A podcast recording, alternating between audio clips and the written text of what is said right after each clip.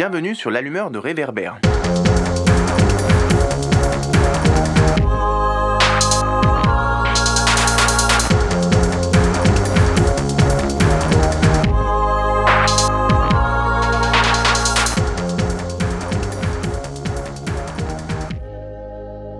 Bonjour à toutes et à tous. Nous revoici pour un épisode des podcasts de l'allumeur de réverbère. Je suis Georges Brites et aujourd'hui c'est moi qui animerai cet épisode, consacré au sport féminin en Mauritanie, grand pays d'Afrique de l'Ouest et du Sahel, semi-désertique, peuplé d'environ 4 millions d'habitants, ancienne colonie française à cheval entre l'Afrique du Nord et l'Afrique de l'Ouest. L'objet de cet épisode est tout à la fois de montrer les enjeux et les écueils à la pratique des sports féminins dans une société marquée par le poids des traditions et de la religion, et en même temps de montrer que cette même société n'est pas statique et que les lignes bougent, notamment en milieu urbain. Pour ce faire, nous nous sommes rendus à Nouakchott la capitale construite après l'indépendance et qui réunit plus du quart de la population du pays. Et nous sommes allés à la rencontre de trois femmes qui pratiquent le sport dans des disciplines différentes. Nous commençons par Fatou Nyang, 28 ans, footballeuse professionnelle et membre de l'équipe nationale de football féminin que nous avons interviewée le 29 mai dernier dans le quartier Ilom dans la commune de Tevarzena à Nouakchott. Elle a partagé avec nous son expérience et son parcours.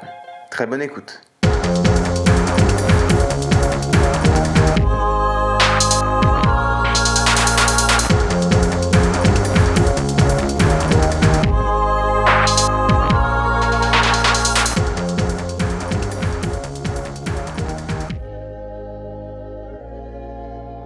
Donc euh, voilà, euh, je m'appelle euh, footballeuse internationale, qui a été aussi professionnelle euh, dans un club au Maroc de première division, à Osfas, à Sazak. Et maintenant, me voilà, je suis rentrée au pays. Comme j'ai repris aussi les entraînements avec mon ancien club FC Camara, Elmina, j'ai débuté depuis 2000-2001. On a eu une petite équipe euh, en 2004 avec Camara qui, au fur et à mesure, avec le temps, nous avons grandi ensemble. Quand tu as commencé en 2000, tu allais dans le terrain Avec terrain- les hommes, bien sûr. Avec les garçons, Avec ouais. les garçons, je m'entraînais dans les rues, Tu à avais pieds quel âge. Toi, tu avais quel âge J'avais euh, entre 7 et 8 ans. 7-8 ans. Comment t'étais reçu? Il y avait d'autres filles aussi? Euh, non, en ce moment-là, il n'y avait pas d'autres filles, mais quand même, au fur et à mesure que je, je- je jouais avec des garçons, euh, j'ai quand même essayé d'attirer pas mal de filles qui ont eu euh, à l'immédiat euh, cette, cette passion de vouloir jouer au foot avec moi. Donc on a commencé comme ça. Il y avait une ou deux filles qui me voyaient dans, dans les rues avec les garçons jouer au foot, pieds nus, des petits camps. On prenait, on prenait des pierres, on, le- on le faisait sous forme de camp pour jouer. Et au fur et à mesure, il y avait deux ou trois filles de mes amis d'enfance qui venaient. Ça, c'était dans quel quartier? Ça, c'était à Sebra, pas- à côté de- du stade de Bassara.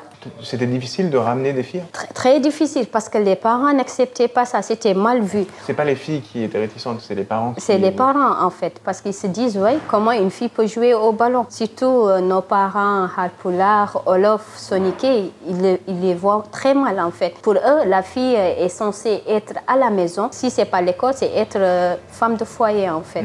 Donc c'est, au début, c'était carrément difficile. C'est maintenant qu'il y a cette euh, visibilité, petit à petit, il y a le développement du foot féminin. Mais à nos débuts, nous, on n'avait pas cette chance. Vous voyez, aujourd'hui, il y a des interviews, on parle de foot féminin par-ci, par-là. Nous, dans notre temps, vers les années 2004 jusqu'à 2011, 12, c'était carrément off. Mais nous, on avait cette passion, cet amour, et on s'est dit, quand on veut, on peut. Il y a eu des changements parce que avant, on n'avait pas de championnat. En 2016, euh, euh, la FFLIM euh, a fait un programme pour le foot féminin, pour son développement. Et c'est comme ça, au fur et à mesure, qu'il y a eu cette euh, visibilité. Euh, en 2016, on a commencé les championnats. On a commencé à se développer petit à petit et les gens commencent à nous voir et voir nos talents, ce qui est le plus important en fait. Tu penses qu'aujourd'hui, une fille de 7-8 ans qui voudrait attirer ses copines pour jouer dans la rue, elle aurait moins de mal qu'à l'époque? Ah, bien sûr, parce que nous, maintenant, euh, la fédération,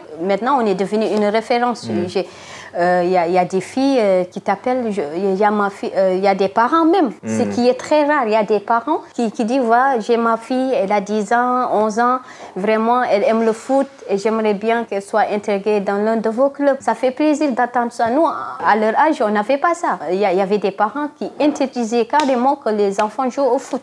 C'est des parents de toute communauté ou tu vois qu'il y a des différences N'importe quel so- Soniké ou Olof Poulard, voilà. Mort un peu moins Le mort un peu moins. Ouais. On revient un petit peu sur, le, sur tes débuts. Le, club Camara, comment ça s'est monté? Avec qui? C'était une, euh, c'était une groupe euh, de filles qui ont grandi ensemble, qui ont cette euh, complicité déjà, ce qui nous a facilité les choses. De, et il y avait beaucoup de talentueuses, machallah. Certes, il y a, y a d'autres qui ont carrément délaissé. Et moi, je suis sûre et certaine, l'ancienne génération qu'on avait, et si on avait complété avec la nouvelle génération, hmm. on aura la meilleure équipe féminine qui se trouve en Mauritanie, c'est sûr. Après, la moitié ont carrément délaissé. Ceux de ma génération, tels que Selim, Fatou Diop, Monje, Fama Anne, Hawa Kamara, etc. Je ne peux pas tous les énumérer, mais c'est grâce à ça qui nous a permis d'aller jusqu'à là pour compléter avec cette nouvelle génération qui viennent petit à petit en fait. Et celles qui ont laissé, euh, c'est pour des obligations familiales, sociales D'autres des obligations familiales et d'autres les parents n'ont pas accepté, n'ont pas voulu en fait comprendre mmh. aussi. Quand tu es entré dans le foot professionnel, comment tes parents euh, ont vu ça ou ta famille Moi personnellement, j'avais pas ce problème parce que mmh. je suis issue d'une famille sportive. Mon père fut un ancien arbitre international et actuellement c'est un inspecteur de la mmh. FIFA des arbitres. Et j'ai eu des tantes basketteuses et des oncles footballeurs. Mhm. qui sont très bien, machallah. Donc, j'ai pas eu ce problème de ce mhm. côté-là. Au contraire, ils m'ont toujours encouragé jusqu'à mhm. là. Tu as des frères et sœurs qui font du sport aussi? Mes petites sœurs, non. Et c'est leur choix, je le respecte. Mais il y a mon petit frère qui est un amoureux de foot, qui fait de moi son idéal aussi, qui me fait énormément de plaisir. Et Inch'Allah, un jour, euh, il va lui aussi porter le maillot des Mourabitouni. Ah, Espérons bien, Inch'Allah. Alors, tu dis que tu as eu des tantes basketteuses et justement des, des femmes basketteuses, il y en a de depuis beaucoup plus longtemps en Mauritanie. Comment tu expliques que le foot a pris plus de temps à arriver du côté des femmes? Moi, par exemple, j'ai déjà rencontré des femmes qui ont la soixantaine. Mhm. Elles m'ont montré une photo de lorsqu'elles faisaient du basket à l'époque. À l'époque. Mais je pense pas qu'on puisse trouver des femmes qui vont te montrer des, photos de quand elles étaient footballeuses dans les années 80. C'est, tu vois, donc le basket a été mieux accepté à l'époque que le football. c'est ça. Ou alors est-ce que c'est juste que les femmes s'intéressaient moins au football ou je ne sais pas trop en fait parce que. C'est vous qui avez ouvert la voie un petit peu. Oui, on peut dire ça. Hmm. C'est nous parce que de ceux de ma génération, après ça, j'ai jamais attendu genre il y, avait des femmes à l'époque ou bien Yaba. La, euh, la, famille de Tabaragay, Tabara hmm. qui est dans le truc de basket, il y avait Yaba dans les temps elle jouait au foot, mais elle était seule. il n'y avait pas d'équipe Il n'y avait pas d'équipe, non, du tout. Avec ses copines. J'avais attendu une histoire comme ça. Mais après ça, c'est n'est pas comme le basket dans l'ancien temps. D'abord, euh, il faut, il faut être passionné. Je suis passionnée du foot depuis longtemps, depuis mon enfance. Le foot, c'est toute ma vie en fait. C'est pour ça que j'avais créé une association que j'ai appelée Cholito Foot, qui a pour but euh, qu'il y ait plus de visibilité. C'est un, truc de centre de foot pour de, de, bas âge en fait. Ça, c'est pour permettre aux enfants, les filles surtout, euh, de, de, 8 à 12 ans, qu'ils ont nos soutiens. Parce qu'il y a des petites filles qui aiment jouer au foot qui n'ont pas cette chance parce qu'il y a toujours les parents qui sont là, non, ça rapporte à rien du tout. Du coup, une fois qu'on euh, élabore euh, ce projet et qui commence à marcher, les parents peuvent voir le football féminin d'une autre œil en fait. Parce que vous, essayez de sensibiliser un peu les parents. Voilà, c'est ça. On essaie de sensibiliser les parents pour qu'ils sachent que c'est une passion, c'est un, sport comme les autres en mm. fait, et c'est un métier comme les autres qu'on peut vraiment euh, avoir accès sans euh, autant euh, d'inconvénients. Parce que déjà, le football, c'est un sport, c'est la santé d'abord, et on est bien dans notre esprit, on est bien dans notre corps. Tu penses que ta pratique, elle peut, qu'elle peut servir à créer des modèles aussi pour les filles plus bien petites Bien sûr. Hein Nous, mhm. on, s'est battu pour ça. On s'est mhm. carrément battu pour le foot féminin. Ça, bien avant qu'il y ait cette équipe nationale qui est en championnat, nous, on, avait, on a commencé de rien. On jouait pieds nus, on jouait avec des garçons. Mhm. Parfois, on a vécu même des, des, des petits maltraitances. Quand on passait, euh, les entraînements étaient finis, ou on passait comme ça, on était en équipement, on nous jetait même des pierres pour ça. Ça, c'est quoi? Des, des garçons Des garçons, des parents, des responsables. Ou bien quand on est dans les quartiers, euh, les terrains étaient occupés, on met nos pierres pour essayer de jouer un petit camp. Parfois, il y, a des femmes qui viennent, qui versent de l'eau de pour éviter qu'on joue sur le terrain. On a carrément euh, souffert pour ça. Et, alhamdoulilah, la nouvelle génération qui vient n'a pas pu vivre ça parce qu'on a, on essaie de faire le maximum pour sensibiliser les gens. Et je pense que petit à petit, ça commence à, à faire son effort en fait. Vous, vous, vous êtes combien de joueuses? Vous êtes 22 joueuses dans l'équipe nationale? Il y a une de vos joueuses qui avait fait l'objet de polémiques sur les réseaux sociaux l'année dernière. Il y avait sa photo qui avait un peu circulé, qui est Aman, qui est issue de la communauté mort. Mhm. Aujourd'hui, toi, comment tu vois cette polémique? Comment tu expliques que tu aies un peu cette différence euh? Bon, ça. Est-ce que vous vous en parlez entre vous, entre joueuses, ou, ça vous passe au-dessus Non, on, l'a. Aman, euh, c'est une personne qui a été très forte et courageuse. Si c'était une autre, je pense pas qu'elle va tenir parce que ce c'est pas du tout facile parce qu'il y a eu beaucoup de gens qui ont vraiment. Et puis ça, ça fait partie de la Mauritanie. C'est mm. la société. Mais pour moi, il n'y a pas de différence. C'est une joueuse comme toutes les autres mm. joueuses. Machallah, elle aussi, elle, elle, est bien. Et on ne peut pas empêcher euh, qu'il y ait des polémiques, surtout étant une Maurice dans la société. Mm. C'est... Il y a de la solidarité entre les joueuses? Bien sûr, il y a une très grande solidarité entre nous. Il y a une complicité parce que déjà, on se connaît, on est des amis. Nous, l'ancienne euh, génération, avec euh, la, la, nouvelle génération qui vient, on, on les ouvre nos portes à bras ouverts. C'est comme nos petites sœurs. C'est la mm. famille, en fait. Le foot, c'est ce lien qui crée, en fait. On peut venir de nulle part, d'ailleurs. Ces liens se renforcent au fur et à mesure. Il y a cette complicité, cette solidarité. On n'a pas ce problème. Tant qu'on communique, surtout quand il y a les matchs, les regroupements, les retrouvailles, mm. ça fait du bien. Ça nous change. C'est comme si on est dans un autre monde. Ça libère un peu, quoi, ouais, carrément. Moi, personnellement, je dirais le football, c'est pas juste un sport, mm-hmm. mais aussi, euh, ça change. Moi, quand je suis sur le terrain, je change automatiquement. Je deviens une autre personne. Fini la pression, tout ce qui est pression et tout. Tu sais, quand tu es passionné, c'est quelque chose. C'est comme l'amour en fait. Bon, j'y connais rien parce que je suis une amoureuse de foot. Personnellement, moi, quand on me pose la question, c'est quoi l'amour en fait? Hmm. Je vais commencer par le football parce que c'est lui mon homme, c'est lui l'homme de ma vie en fait. Hmm. tu vois, c'est en fait tu es dans un autre monde. Hmm. Le football c'est autre chose et ça crée un lien unique. Ça doit être gratifiant ça quand tu rencontres des supporters qui te disent qu'ils te suivent. Oui, je me suis. Et maintenant, parfois je, je vois, il y a des jeunes, je, je, les vois, des filles qui portent mon maillot, il y a mon nom. Il y a Cholito Foot tout le temps que je vois les gens porter. Ah, et ça me fait plaisir. Les polémiques, c'est toujours là. Nous, on fait le foot, mais il y a des choses qu'on attend. Il n'y a, a, pas ce qu'on n'a pas attendu. Parfois, on a cette étiquette euh, de soi-disant Salam de lesbiennes. Ça existe. Et puis ça, c'est partout dans le monde, le foot féminin.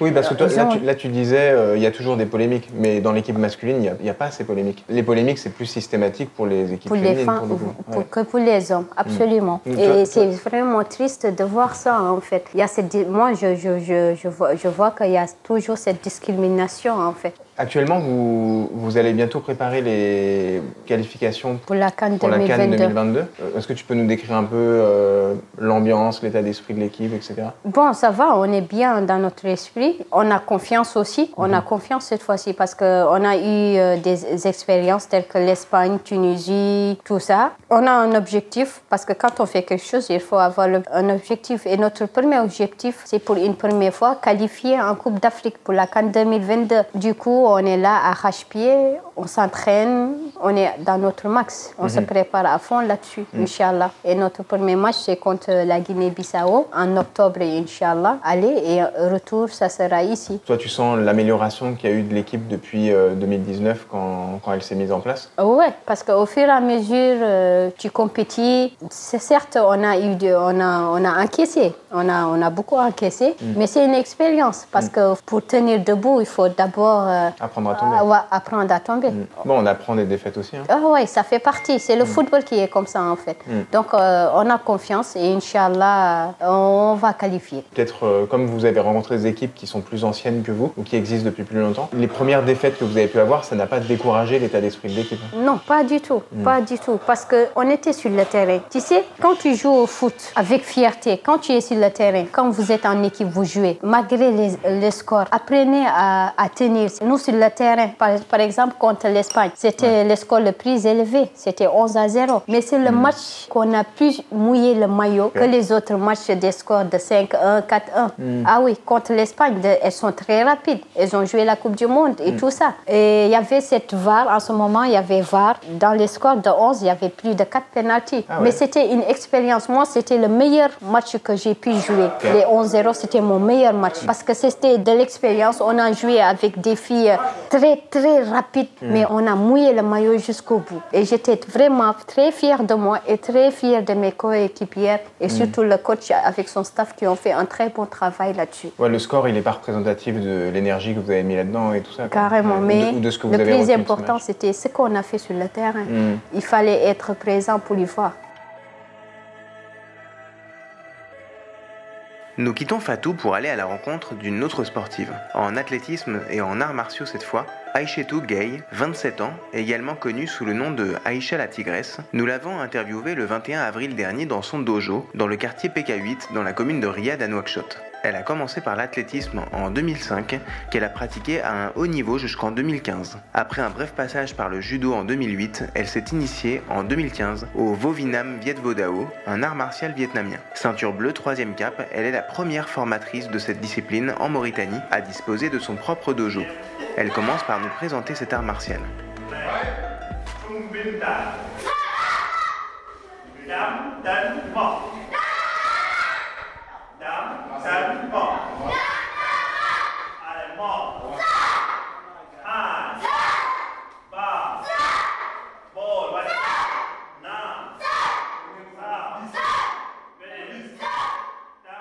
Euh, le Vovinam c'est un art martial vietnamien qui a été créé en 1938 au Vietnam.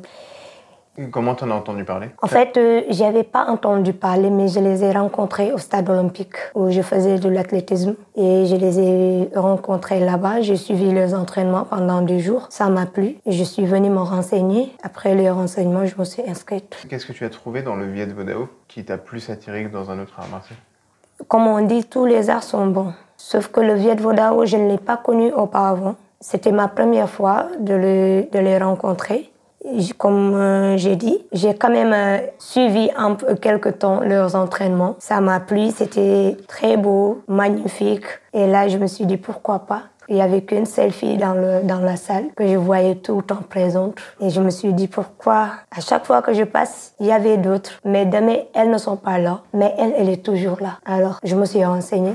C'était quoi comme art? On m'a expliqué. Elle s'entraîne encore, cette euh, fille-là? Non. Est-ce que toi, tu, tu constates que les filles durent moins longtemps dans les arts martiaux que les hommes? Effectivement. C'est triste, mais c'est la réalité. On ne croit pas vraiment à, à le sport ici en Mauritanie. Que ça soit fille ou garçon. Mais on peut dire qu'actuellement, on a constaté quand même qu'il y a un changement par rapport à auparavant. Parce que je peux dire que avant, il y avait peu. Je peux même dire que je fais partie euh, parmi ces premières filles qui ont pratiqué l'athlétisme en Mauritanie. Vu que la Mauritanie, comme on dit, République islamique. Quand j'ai commencé le Vietnam Viet je suis restée presque euh, plus de deux ans sans faire un passage, le passage de grade. Comme on dit, à chaque fois qu'il y avait un passage de grade, moi je suis là tout le temps. Je ne réclame pas.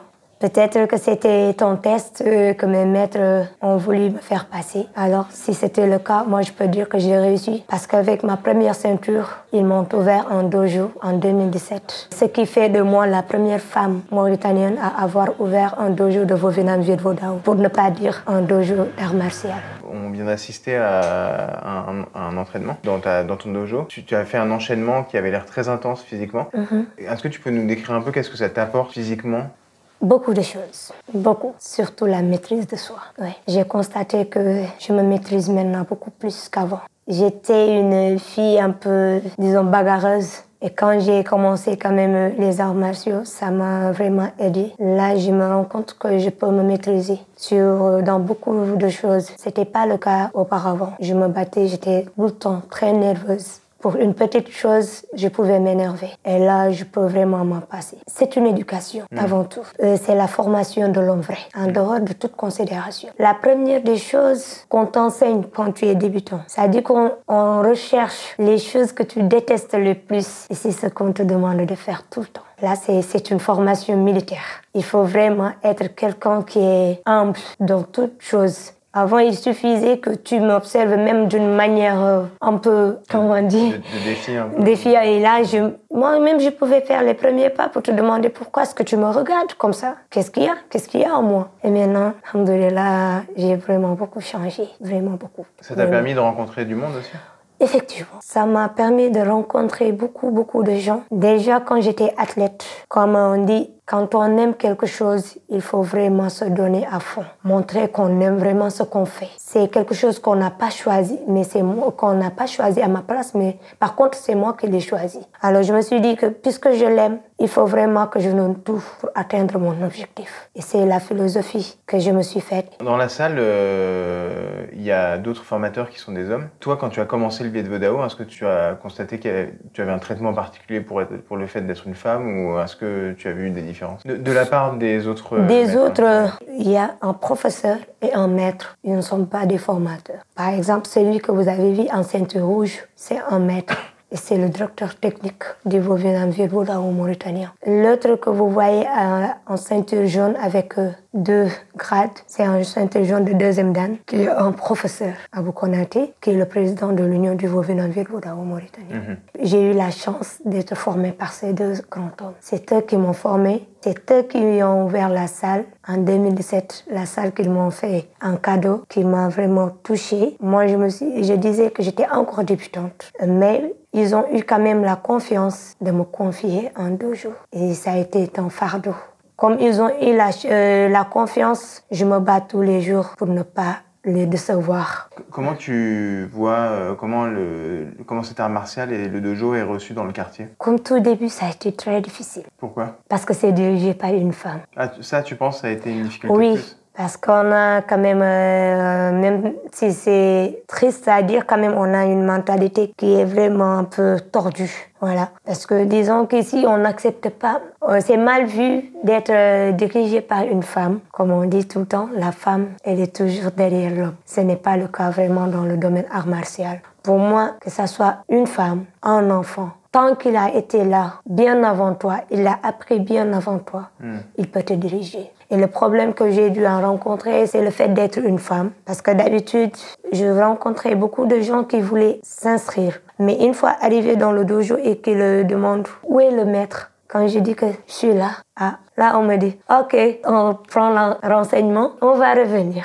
Et ils reviennent pas. Oh, Ils ils reviennent pas ou, ou quand ils reviennent, c'est les moments où ils voient que maintenant ces deux hommes sont là, ils viennent pour s'inscrire. Est-ce que tu penses qu'à l'inverse, ça a pu attirer des filles qui ne seraient pas venues dans la salle si c'était un homme qui était le maître? Si, Toi, tu as des élèves qui sont. Tu as, tu as Oui. une tête d'enfant, c'est mixte, c'est garçons et filles. oui. Mais je dirais que euh, là, comme vous avez dit, il y a deux filles qui sont là dans le dojo, qui étaient dans une autre dojo, dans un autre dojo. Ok. Elle faisait le karaté. Et quand je suis arrivée dans le quartier bien avant l'ouverture de la salle, je passais devant leur euh, maison pour partir au, à Sapra, au Sapra, dans mon autre dojo. Et du coup, quand je passais avec euh, peut-être euh, l'habillement, avec euh, peut-être la taille, bon, disons que j'ai une forme qui, ne peut pas se cacher, même en tenue moderne, avec nos tenues traditionnelles, on peut voir que c'est une sportive qui marche. Et du coup, il y en a une qui, qui était avec euh, l'un de ses supérieurs. Quand je passais, il a dit à son supérieur que moi, je m'aurais vraiment ressemblé à cette fille. Et quand j'ai ouvert la salle, elles ont quitté le dojo pour s'inscrire ici. Et aujourd'hui, il y a un autre jeune qui était de leur dojo, qui a quitté aussi, qui est venu me rejoindre dans la salle. Et voilà.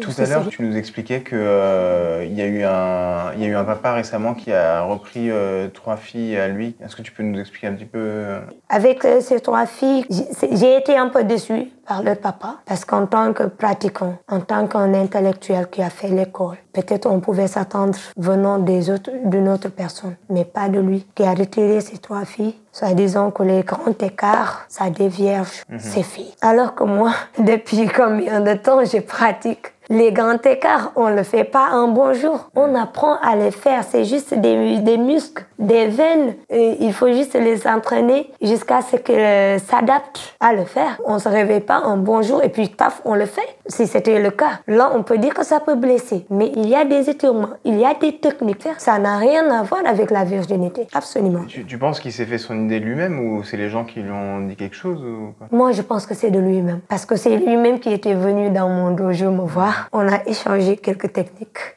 Et quand moi j'ai repris les entraînements, on a travaillé les écarts. Il m'a demandé, bah est-ce que les enfants font ça? J'ai dit oui. Hmm. Et il y en a qui le font très bien. Il me dit, mais non. Et c'est ça qui l'a fait. Et les filles aussi, j'ai dit oui. Ici, il n'y a pas d'exception. Hmm. C'est comme ce que me disait mon maître. Ici, je vois pas de filles, moi. Tout le monde est garçon. C'est ce qu'on me disait. Et vu qu'il y avait un moment où je suis devenue la seule fille dans le dojo et la plus gradée. Toute chose qu'on faisait, j'étais devant. Du coup, s'il y a quelqu'un qui doit se blesser, je serai la première. Il, il, faut que je le fasse pour que les autres puissent le faire. Est-ce que toi, tu as déjà senti que, euh, par exemple, à l'entraînement, avec les garçons avec qui tu t'entraînais, mhm. il y avait une différence, par exemple, que soit ils retenaient leur coup, soit au contraire, ils y allaient à fond parce qu'ils voulaient pas être battus par une fille? Est-ce que tu as déjà senti des choses comme ça? Souvent, il y a, tu rencontres certains qui sont un peu, euh, qui ne veulent pas vraiment faire du mal euh, ah, à une femme. Mais ça, je peux dire, il y en a d'autres. Au début, c'est ce qu'ils me disaient. Quand je disais, mais il faut taper fort. Vous êtes des hommes. Il faut taper là. Il non, mais en fait, euh, vous êtes une fille, on ne veut pas donner. J'ai dit, ah, moi, je ne vois pas ça. Il faut donner des coups. Du coup, Parce que si vous. Fort en général, oui, il faut taper. Il faut vraiment taper. Parce que moi, je hmm. tape. Parce qu'on a appris comment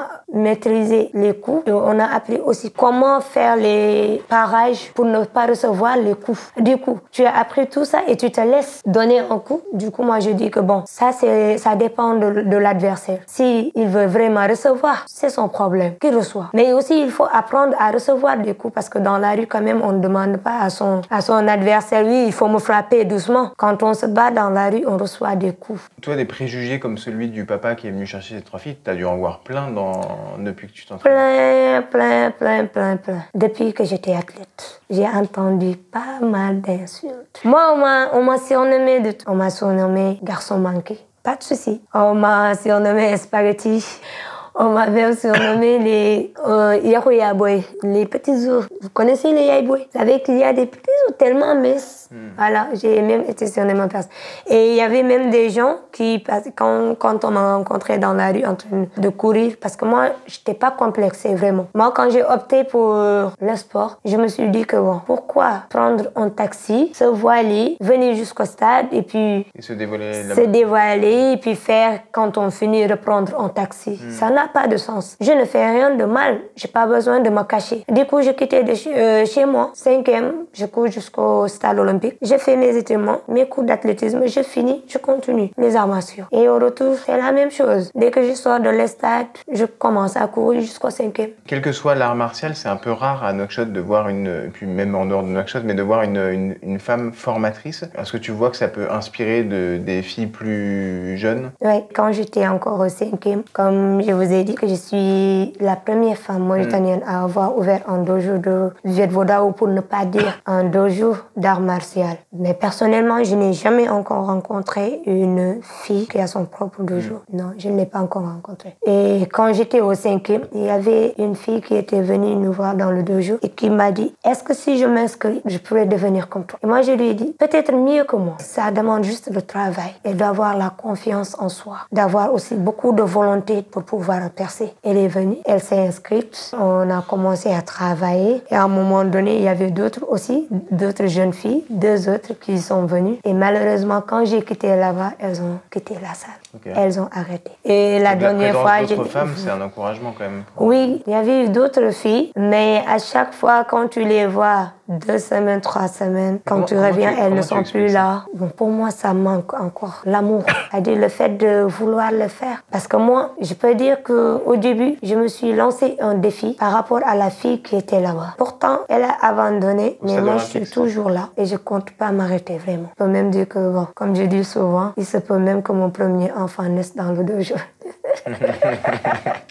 Tout à l'heure, tu, disais, tu parlais des, euh, des insultes que tu as reçues, etc. Aujourd'hui, tu as plus de maturité, mais à l'époque où tu les recevais, c'était plus blessant que ça ou... Oui, le début, ça m'a blessé. Toi, tu comprends que ça peut décourager oui, des, des filles c'était euh, des découragements. Hmm. Ça, c'était juste parce que au début, pour la première fois, quand on me l'a fait au stade olympique, c'était par d'autres filles qui faisaient l'athlétisme. Mais comme j'ai dit, Ah, quand elles... autres filles qui Oui, qui, qui étaient dans le terrain. Et là, je peux dire que c'était par jalousie parce que je les ai trouvées là-bas. Elles étaient au nombre de quatre ou cinq filles comme ça. Mais à chaque fois qu'elles venaient, elles se voilaient, elles étaient dans le taxi, arrivées au terrain. Elles ont tous de, jolis équipements avec des jolies chaussures, de belles chaussures et puis voilà. Et, mais ce qui a impressionné un peu euh, les coachs, c'est que moi, quand je suis venue, quand je me suis inscrite là-bas, au niveau de la fédération d'athlétisme, moi, je me suis vraiment donnée à fond. Je l'avais vraiment pris sérieusement comme mes études. Je voulais vraiment devenir une internationale dans l'athlétisme, pouvoir représenter la Mauritanie un peu partout. C'était ça mon objectif. Et là, il y a eu vraiment les coachs qui ont vu que j'étais dévouée et je voulais vraiment percer. Ils veulent vraiment me prendre en charge, m'entraîner parce que quand même j'y mettais vraiment du sérieux. Et ça a créé un peu de jalousie entre les filles. Et un jour, elles étaient en haut, moi je courais autour du terrain. J'ai senti qu'il y avait des coquillages comme j'étais. Et quand j'ai fait comme ça, je, les ai vues en haut.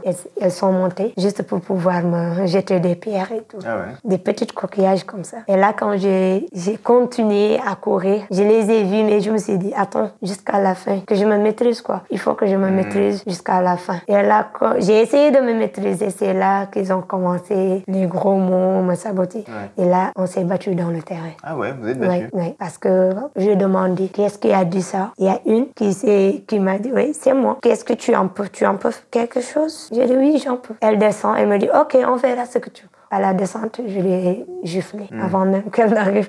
Et là, on s'est battu, il y a les autres qui sont venus. Et, mais vu que, comme j'ai reculé devant rien, c'est ce qui a amené le mot Aïcha la tigresse. Ah ok, c'est venu de là quoi.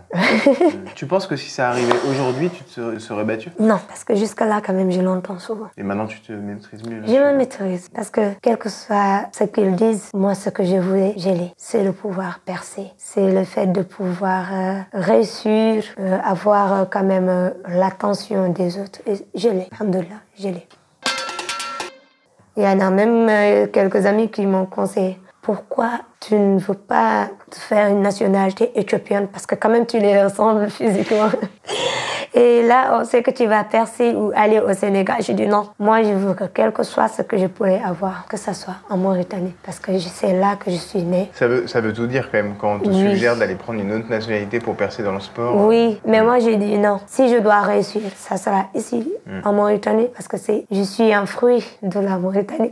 C'est là que je suis née, que j'ai grandi, que j'ai étudié.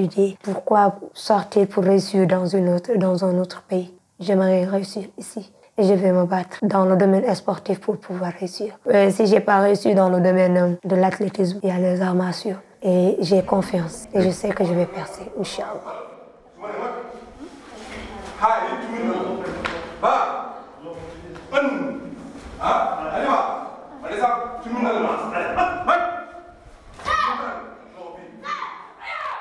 On remercie Aïcha que l'on quitte pour rester dans la commune de Riyad, à Nouakchott, où nous avons été à la rencontre d'une autre sportive, Mariem Djigo, que nous avons interviewée le 30 mars dernier. Âgée de 33 ans, Mariem est marathonienne et joue dans l'équipe de basket de sa commune, en catégorie handisport. Elle a partagé avec nous son expérience du sport dans un contexte social particulier puisqu'en Mauritanie, les personnes handicapées sont le plus souvent marginalisées et reléguées à des activités de mendicité.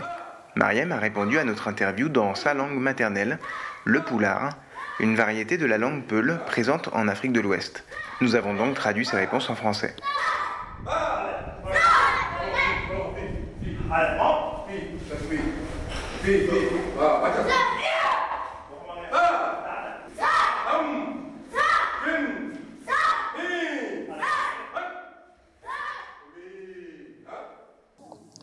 Assalamu aleykum ko mariame jiggo komi debbo handicapé mbeɗa waɗa sport basket et Salam athlé- alaikum. et Je m'appelle Mariam Djigo. Je suis une femme handicapée et sportive. Je fais du basket et de l'athlétisme. J'ai commencé il y a longtemps grâce à Dieu. De temps en temps, si je cours le marathon, je gagne des coupes et des médailles. Des fois, le trajet peut aller jusqu'à 10 ou 5 km. J'ai commencé quand j'avais 18 ou 17 ans. Ma famille ignorait que j'étais athlète, mais Dieu a fait que j'allais de temps en temps à la maison des jeunes pour faire du sport. Ainsi de suite, jusqu'au jour où j'ai couru et où j'ai gagné. J'ai continué jusqu'à ce que j'emporte un prix d'un montant de 10 000 ouguiya, 240 euros, ainsi qu'une photocopieuse. C'est à ce moment que ma famille a su. Même mon père ne l'a appris que dans le journal. Il ignorait que je faisais du sport. Il l'a lu dans un journal et il a su que j'avais gagné. Et le basket, comment tu as commencé? Le basket, euh, je venais juste au stade. Je préférais l'athlétisme, mais mon entraîneur m'a suggéré d'intégrer un peu le basket. J'ai commencé à jouer avec les garçons parce que dans l'équipe féminine de la Mauritanie, euh, il n'y a pas beaucoup de femmes. Mais des femmes qui font de l'athlétisme, il y en a. Donc euh, j'ai commencé à jouer avec les hommes. C'est ce qui m'a amené à jouer au basket. Mais je n'y ai pas mis beaucoup d'espoir. J'en avais plus pour l'athlétisme parce que c'est ce que j'aime le plus. Quand tu t'es présentée, tu as parlé de ton handicap. Tu es à la fois une femme et une personne porteuse de handicap. Est-ce que euh, l'un de ces deux éléments, on va dire, a posé une difficulté pour que tu fasses du sport?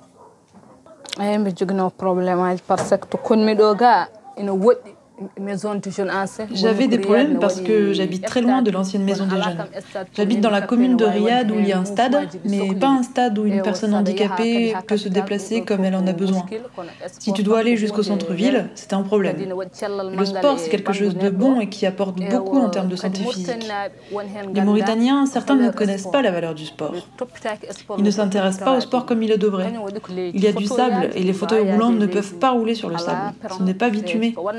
Si ce n'est pas bitumé et qu'il y a du sable, tu ne peux pas pousser le fauteuil.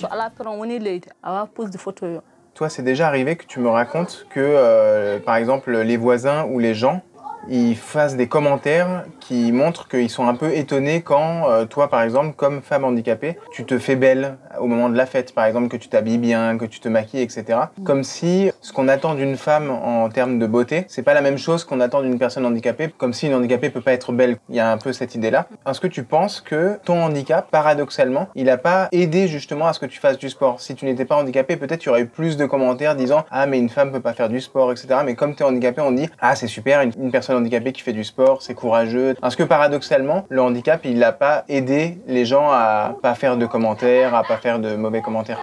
Il y a des gens ici qui pensent que la personne handicapée n'est pas une personne. Si tu es une personne handicapée et que tu t'habilles, on te le fait remarquer. Quoi que tu fasses, on te le fait remarquer. Parce que tu es handicapé, tu ne peux pas avoir quelque chose de beau. Tu ne peux rien faire de bon. Ils te cantonnent à t'asseoir pour mendier. Moi, je disais que je suis athlète, mais des gens ne me croyaient pas. Si je dis que je joue au basket, ils disent que c'est faux. Comment une personne handicapée peut jouer au basket ou gagner Les gens demandent à voir. Ils croient que c'est une plaisanterie. Donc en fait, ça n'a pas vraiment aidé. En fait, les gens quand même trouvent ça bizarre qu'une personne handicapée fasse du sport. Oui. Alors, dans l'équipe, tu disais que tu es la seule femme de l'équipe de basket, que tu joues avec des hommes. C'est une équipe mixte, hommes-femmes. Hein. L'équipe de Riyad compte trois femmes. Moi, je suis la seule qui joue avec eux au basket. Les autres femmes ont peur. Elles n'acceptent pas de jouer au basket. Comment est-ce que tu as été reçu par les hommes de l'équipe Est-ce que euh, tu as un traitement particulier Est-ce qu'il y a de la solidarité Est-ce qu'ils te traitent différemment parce que tu es une femme euh, Voilà, comment ça se passe Quand je les ai rejoints, je n'avais pas de fauteuil à moi. Je venais, mais mon fauteuil n'est pas fait pour le basket. Mais leur supérieur, docteur Mbarek, grâce à Dieu, m'appréciait beaucoup. C'est lui qui m'a cherché un fauteuil et c'est grâce à lui que les autres n'osent rien me dire. Est-ce que tu peux nous dire qu'est-ce que le sport représente pour toi Qu'est-ce que ça t'apporte personnellement Physiquement, mentalement Grâce au sport, j'ai obtenu ce que je n'avais jamais eu. Je n'avais jamais pu avoir ce montant de 10 000 oublias dans les mains. Le sport m'a donné cela. Le sport m'a donné la santé et beaucoup de dynamisme. Il m'a enlevé la honte parce que quand j'ai commencé à jouer au basket, je me suis découverte. Il y a des gens qui m'ont aimé et j'ai eu des supporters. Ça m'a plu. Il y a beaucoup de choses aujourd'hui que j'ai pu acheter grâce au sport. Là, tu parles d'un complexe. Tu peux mieux nous expliquer de quel complexe tu parles? Dans le passé, avant que je ne commence à fréquenter des personnes handicapées, même quand on avait un programme avec la famille, j'étais la seule personne handicapée. Quand j'entre, tout le monde laisse ce qu'il fait et me regarde, au point que je me sens moi-même dérangée et que je regrette d'être venue. Est-ce que ta manière de voir ton propre corps a changé avec ta pratique du sport? Oui, avant je ne bougeais pas, je ne faisais rien. J'étais juste assise. Maintenant que j'ai commencé à faire du sport, mon corps est plus en forme. Est-ce que tu penses que ta pratique à toi du sport peut aider à déconstruire tous les préjugés qu'il y a sur le sport euh, féminin et sur le sport handicapé?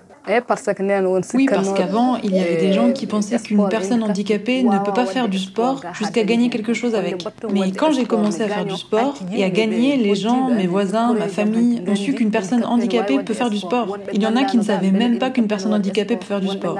Certains ont commencé à emmener leurs enfants pour que je les amène au stade, pour qu'ils s'entraînent, parce qu'ils ont vu que j'y ai gagné quelque chose. Ils t'ont demandé à toi si tu pouvais accompagner leurs enfants handicapés oui. Qu'est-ce que tu conseilles aux femmes qui voudraient faire du sport mais qui ont peur des commérages et des préjugés et tout ça? Qu'est-ce que tu leur conseilles? Qu'elles sachent seulement ce à quoi ça va leur servir. Parce que si tu veux écouter ce que les gens disent, ça va te retarder. En plus, quand on est une personne handicapée, on doit avoir conscience de soi et aimer ce qu'on fait pour bien le faire. Parce que si tu n'aimes pas ce que tu fais, tu ne pourras pas le faire. Peu importe le domaine où tu es, tu dois l'aimer. Si tu l'aimes, tu vas bien faire. Mariam, Merci. Nous remercions Mariam Djigo que nous quittons cette fois pour nous rendre dans le quartier de Cité-Plage, dans la commune de Tevrakzena, toujours à Nouakchott, où nous avons donné le micro à deux profils de chercheuses en sciences sociales, Mariam Mintbaba Ahmed, anthropologue, qui s'est notamment spécialisée sur les inégalités sociales, et Dina Bandium, sociologue de formation, militante féministe et activiste de la santé de la reproduction. Pour conclure ce podcast, nous leur avons fait écouter les témoignages des trois sportifs que vous venez d'entendre et leur avons demandé d'apporter leur réaction, leur analyse et leur regard sur cette question de la pratique sportive par les femmes dans la société mauritanienne. On commence avec Mariam Baba Ahmed, qui a notamment rappelé les spécificités de la communauté maure, communauté arabo-berbère, tout en rappelant les évolutions constatées dans la pratique. Et euh, voilà, il y a quelque chose, il y a de l'effort quand même, même temps. C'est-à-dire, il, y, a, quand même euh, voilà, une négociation dans les trois témoignages. Puis, il y, a, ce côté quand même où à chaque fois, il y a quelque chose qui est gagné on voit tout de suite ce qu'apporte euh, le sport comme euh, bien-être, comme euh, voilà satisfaction de soi, comme aussi rentabilité matérielle pour le mhm. dernier témoignage. Quand j'entends ça, je vois quand même qu'on on est passé d'un point A à un point B et que aussi j'imagine que ça dénote aussi du fait que dans les communautés de la vallée, on va dire, il y a quelque chose qui a, on va dire quelque chose qui a changé dans l'acceptation. Parce que dans ces communautés aussi, l'effort physique de la femme, c'est un effort qui est tourné vers la famille, vers le champ, vers euh, les enfants, vers voilà. Et donc un effort qui serait tourné vers soi, c'est aussi une façon d'individualiser, de se projeter, de, de s'accaparer son corps. Et mm. je sais que ça, c'est nouveau même dans ces communautés-là. Si, par exemple, il est dans un milieu alpoula ou wolof, on est habitué à voir les femmes au champ, ou les... en tout cas, on n'est pas habitué à voir des femmes courir ou des femmes, voilà. Et que le sport, ces communautés-là aussi, il y a, l'idéal masculin est très fort, très présent. Et le, le, sport euh, a tendance à égaliser un peu, même si c'est comme ça de façon superficielle. Bon, déjà, en fait, il a pas de, on n'a pas, on n'a pas entendu de femmes ou de jeunes femmes de la communauté Mo. Donc ça, déjà en soi, c'est assez expressif sur euh, comment ça se passe dans cette communauté. Même s'il n'y a pas longtemps, il y a eu un débat sur une jeune dame euh, arbitre et tout issue de cette communauté-là. Tout de suite, ça me fait penser à le regard positif qu'on peut avoir par rapport à la performance sportive dans la communauté Mo. Quand on parle d'idéal féminin ou de performance performance féminine, c'est surtout tout ce qui a trait à la beauté, à l'esthétique, au canon, à, voilà, à la douceur. Mais pas seulement, c'est même euh, plus que ça, parce que c'est en rapport aussi avec la, faiblesse, le corps faible. Là, alors là, on est dans le sexe faible par excellence. Et donc, euh, l'idée de femme ou fille, mot ou moresse comme on dit, qui euh, qu'on pourrait lier à quelque chose de physique, tout de suite, ça tombe à plat, parce que justement, justement le corps déjà, donc euh, de la naissance à, on va dire sa maturité, en fait, ce qui fait une femme, euh, là c'est vraiment le cas de le dire, pleine, c'est que c'est une femme euh, faible, c'est-à-dire qui a les caractéristiques qui font d'elle une femme, c'est en premier parce que elle ne peut pas porter de poids, elle ne peut pas courir. Les attitudes valorisées par rapport à elle, ce sont les attitudes d'attente. Voilà, il faut être pondéré, il faut être vraiment dans, dans l'assise, dans toutes les acceptations du mot. Il faut surtout pas être dans l'effort, puisque l'effort altère la beauté. Je me rappelle euh, dans certains milieux où il était, enfin des milieux traditionnels, bon, c'est des choses qui existent de moins en moins, mais la chose m'a été rapportée, où par exemple, à une certaine époque, il, il était très mal vu euh, qu'une femme se retourne, par exemple, s'il y a un bruit à côté sur la gauche ou sur la droite, il fallait se faire raconter la scène. Donc imaginez mm. le fait même de déconseiller de regarder par-dessus l'épaule, ou... parce que ça, ça rentrait dans l'effort. Alors là, ça nous éloigne vraiment de cet idéal-là et que le, le corps, euh, on ne veut pas retomber dans les clichés, gavage et on en a tellement parlé, mais, c'est vrai quand même que le sport, c'est très lié au corps, avant même la santé. Il y a un côté performance, et que le corps de la femme morte, c'est un corps qui est plein, qui est alourdi.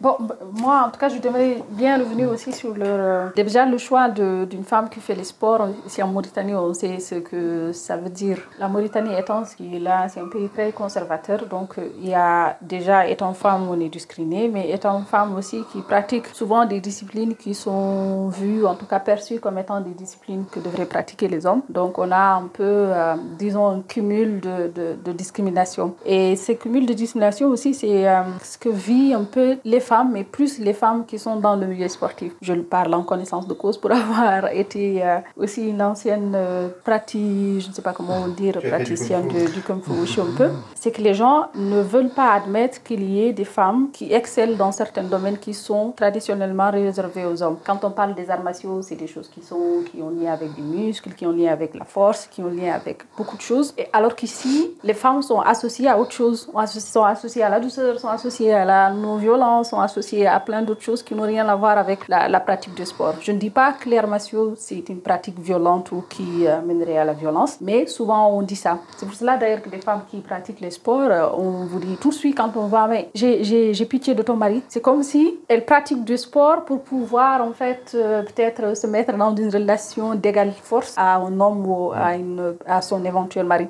On dit jamais à un homme sportif, j'ai pitié de ta femme. On ne voit pas de rapport de violence et de force entre un homme et sa pratique de sport parce que c'est un homme, donc c'est normal qu'il fasse des choses qui ont un lien avec euh, la force. Par contre, la femme, c'est autre chose. Dans les trois cas, on voit souvent qu'on revient à cette euh, stéréotype de femme qui renvoie à la douceur, qui renvoie à plein de choses. Donc, il est anormal, très mal vu qu'une femme euh, fasse ça. Surtout ce père qui est venu retirer ses propres enfants pour dire en fait parce qu'ils vont faire des écarts et qu'elles vont perdre leur virginité. Parce que justement, c'est ce qu'on attend d'elles, qu'elles soient des femmes, qu'elles soient vierges, qu'elles soient prêtes à être mariées, des femmes de foyer, donc euh, ainsi de suite. Donc si il y a une quelconque menace, parce qu'en fait, si on devait hiérarchiser les choses qui sont importantes, par exemple cette société pour les femmes, bien sûr, pour eux, la virginité est dix mille fois plus importante, car par exemple, que la santé mentale et physique de la fille. Donc on voit clairement aussi euh, comment nous on se situe par rapport à ça. Quand on voit des femmes qui pratiquent les sports et qui le pratiquent en plein temps et qui le font malgré toutes ces contraintes, ça fait plaisir.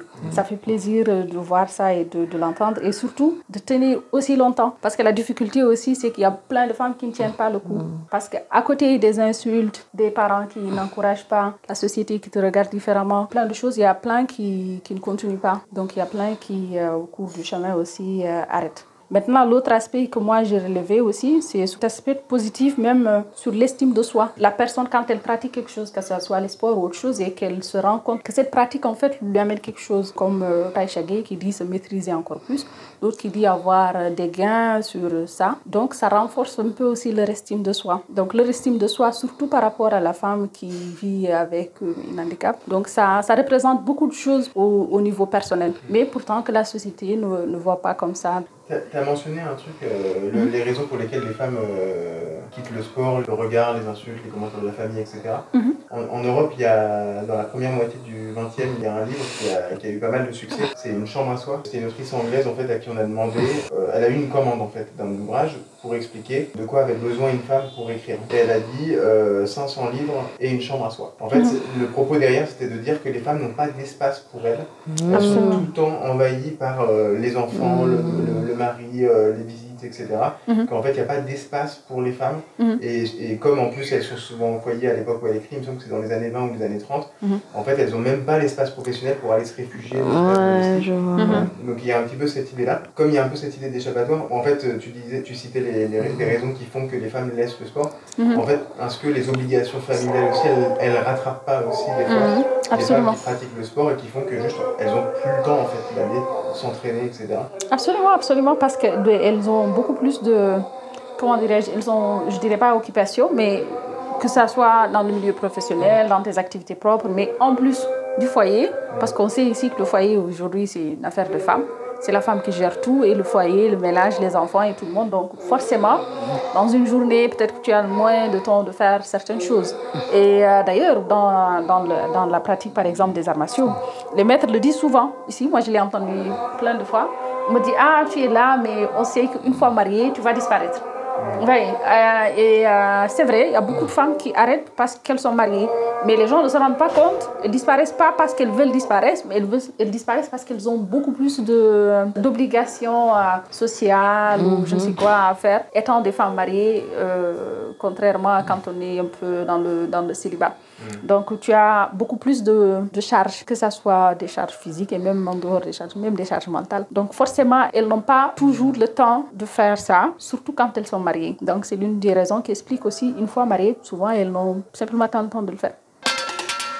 Je, moi, de ce que j'ai entendu là, je, je, je me rends compte qu'il y a un changement. Par contre, ce changement, par exemple, je sais, là, euh, j'ai beaucoup parlé de la société more traditionnelle, on va parler de là au, jour d'aujourd'hui. Mm. L'effort physique, les soins on va dire, au corps par le sport, la, la, bonne hygiène de vie par l'exercice et tout. Ça se résume à quoi On va dire dans l'univers citadin, Nouakchotois ou peut-être euh, les, les capitales régionales et autres? C'est soit du footing, donc on est quand même dans quelque chose qui est assez progressif et très soft, ou du sport en salle, que dans un univers pas mixte euh, du tout. Et aussi, on vient pour perdre de façon maîtrisée, ou on vient perdre du poids, mais on ne vient, ben, c'est pas, c'est pas le sport dans le sens, euh, c'est quelque chose qui est très lié à la santé, c'est très lié à quelque chose de précis, c'est très lié, bon, il n'y a pas le fun de la... Il n'y a pas l'idée de performance euh, Non, non, non, c'est juste, euh, enfin, qu'en général, c'est toujours l'idée de, voilà, c'est pour perdre du ventre, les choses un peu basiques. Ouais, toujours à la Voilà, voilà, il y a quelque chose, il y a un but. voilà, pour la santé, parfois pour l'esthétique, mais aussi, il y a, y, a, y a, une limite à ça, c'est-à-dire perdre du poids, mais pas trop. Par exemple, dans mon entourage, pour celles qui font du sport en salle, on évite de, de, prendre euh, des choses qui vont faire travailler les, les biceps ou les muscles du haut du corps parce que il faut, il faut pas, il faut pas aussi non plus être musclé, il faut pas prendre le, le risque de, de changer la féminité du corps. Donc il y a quand même là aussi une négociation, alors là, mais c'est dans le sens contraire, pour rester arrimé quand même à un idéal traditionnel. Si d'un côté, pour les trois témoignages, là, on prend conscience quand même d'un changement, de quelque chose qui s'est passé par rapport à soi, par rapport à la maîtrise de, de, son corps ou de sa projection, ou voilà, de brèches ouvertes comme ça. Dans, dans l'univers, moi, je suis plus sceptique. D'abord, on n'a pas entendu de témoignage. Non, le, le, corps féminin ne s'appartient pas encore, ne se projette pas dans ce sens-là en tout cas.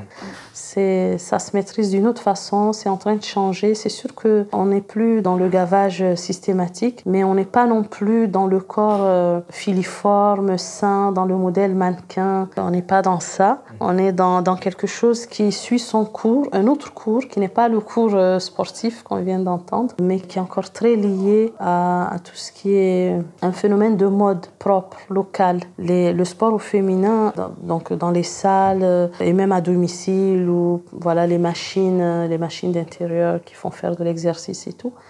Mais pas plus que ça. Le footing généralisé avec les maladies comme le diabète, la tension et tout, on a de plus en plus de jeunes personnes, de jeunes femmes qu'on voit qui font des parcours de, de, santé comme ça en début de soirée et autres. Mais voilà, là aussi, ça reste lié à une consigne médicale ou quelque chose. Et puis, il y a cette question de virginité, de, parce que c'est au-delà du corps, toute la symbolique du corps euh, qui reste inchangé jusqu'à tel, tel moment. Si euh, on voit des jeunes dames déjà mariées faire des exercices euh, qui font vraiment sport, la chose est vraiment rare côté jeune fille, c'est-à-dire une jeune fille de 15 ans, si elle fait du sport, c'est juste la course ou quelque chose, mais c'est pas tout ce qui risquerait de toucher à, la, à certaines parties du corps. C'est pas permis mhm. et, et c'est même pas dans le contexte. Cette histoire de gavage, en réalité, euh, elle matérialise la maîtrise du corps. Ce qui reste important, c'est que euh, dans l'idéal d'éducation, une fille, c'est celle qui marche pas beaucoup, qui va pas par exemple chez les voisins, qui traîne pas, qui reste tranquille et tout. Donc même si la charge de gavage n'est pas là, la consigne, elle reste là. Quand on est une, une femme, une jeune femme, il faut pas être turbulente, il faut pas être dans le mouvement. Donc là, on est dans le contraire du sport. Il faut rester dans, dans, dans l'assise, quoi. C'est juste pour dire en fait que c'est pas que la communauté mort, même mhm. dans le milieu et autres. On a maintenant de plus en plus dans nos quartiers des, des salles de sport qui sont ouvertes, pas, pas des salles d'arts martiaux, mais des, gymnastiques. Des gymnastiques. Et souvent c'est mix dans certains quartiers, dans d'autres c'est pas mix. Par contre, ça aussi, j'ai eu à le remarquer. Que la plupart du temps, pour celles qui vont, moi en tout cas de, de ma perception, c'est même pas lié à la santé ou, ou, ou à l'amour du sport, mais c'est encore à ce, ce, besoin esthétique en fait, d'avoir euh, des formes par-ci, c'est-à-dire de perdre un peu du ventre, d'avoir un peu plus de rondeur, un peu plus d'ange. Mm. Donc c'est euh, du sport un peu ciblé sur le corps de la femme. Il y a des parties à éliminer, d'autres un peu à augmenter en termes de... Exactement, donc ça renvoie toujours à l'esthétique, à la beauté, à la demande de ce que euh, la société voudrait faire du corps de la femme, la femme idéale, son corps doit être euh, comme ça ou en tout cas vu comme ça. Donc c'est souvent ça en fait. Donc on revoit, on, ça nous renvoie toujours encore une fois à la beauté et euh, à tout ce que la société attend par rapport à la femme. Et ça pas que dans la communauté Moore, mais dans mm. toutes les communautés.